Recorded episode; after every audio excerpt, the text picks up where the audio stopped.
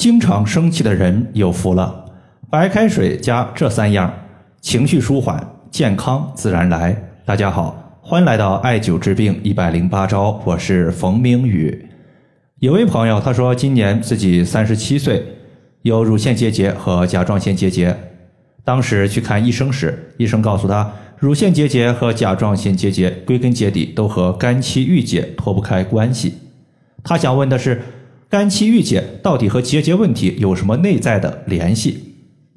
其实，如果从中医的角度来看的话，肝主疏泄，也就是它可以疏调人体的气的顺畅程度，与全身气机的升降有着密切的关系。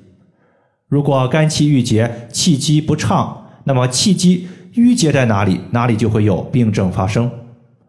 当我们肝气郁结时，气不能够推着痰湿往外排。痰湿就会随之产生，进而淤堵在乳腺部位，此时乳腺部位就会出现乳腺结节。如果出现在甲状腺，就容易出现甲状腺结节。在中医的典籍之中，对于女性，乳头属于是足厥阴肝经所属，乳房属于足阳明胃经所属。所以，当一个人肝气郁结的时候，尤其是女性，肝经的运行会受到影响，进而会影响乳腺的健康。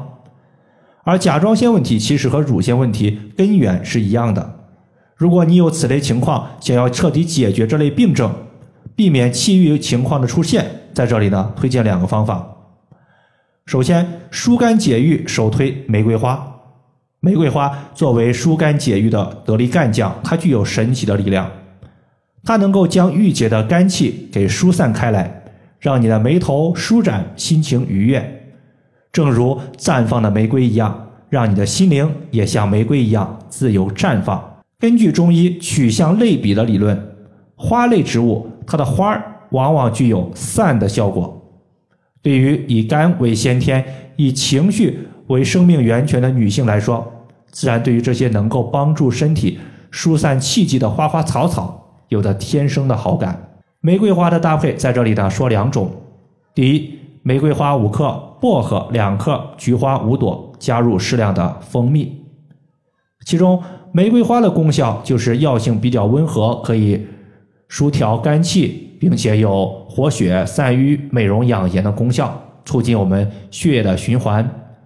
而薄荷它可以清利咽喉，同时呢可以增加食欲、消炎止痛。菊花的作用在一定程度上和薄荷是重合的。对于清热解毒、缓解疲劳的效果有增强的作用，再加上蜂蜜，它可以润喉、止咳、润肠、增强免疫力，同时的话也能够保护肝脏、抑制脂肪肝的形成。第二个呢，就是把上面的菊花，我们可以换成甘草。中医有这样一个理论，说土虚则木摇，土实则木劳。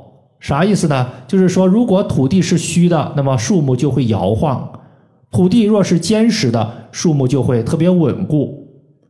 从中医角度来说，脾它是五行属土的，肝是乳行属木的。如果脾土坚实，那么肝木就会得到滋养，能够保持正常的疏泄功能。中医称之为土实则木劳。那么在这里呢，脾胃健康既然可以滋养肝木，使肝的功能正常发挥，那么我们在替换甘草的时候，其实甘草它就具有一个很强的健脾的效果，可以增强胃肠的蠕动，增加食欲，帮助消化，改善我们的脾胃功能。对于经常生气的朋友呢，在这里穴位首推膻中穴。我有一个学员叫做小玉，她长得呀十分漂亮，但是性格却十分的内向。经常感觉忧虑和不安，他常常因为一些小事就会情绪非常低落。他自己呢也非常清楚，情绪低落对于身体健康肯定是不好的，并且在情绪低落的时候，他经常感觉胸闷、情绪不畅，甚至呢还会有一些乳房刺痛的情况。当时我就推荐他用纯铜的刮痧板在胸口的膻中穴进行刮痧，刮痧后艾灸膻中穴三十分钟以上。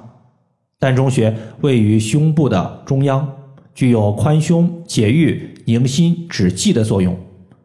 对于气郁体质的人来说，按揉这个穴位，它可以充分的调节情绪，缓解胸闷不适。小玉她每天就在膻中穴涂抹蓝色的艾草精油之后进行刮痧，进行艾灸。随后呢，过了一段时间，她发现自己情绪变得放松了，尤其是情绪稳定之后，他开始对于生活充满了信心。之前他在做检查的时候，医生说他有抑郁症的倾向。做了这两个调节，他发现自己不再像以前一样感到忧虑和沮丧。可见膻中穴对于气郁体质的朋友，尤其是喜欢生气、情绪压抑，尤其是喜欢生闷气的朋友来说，是一个特别适合的疏肝气的穴位。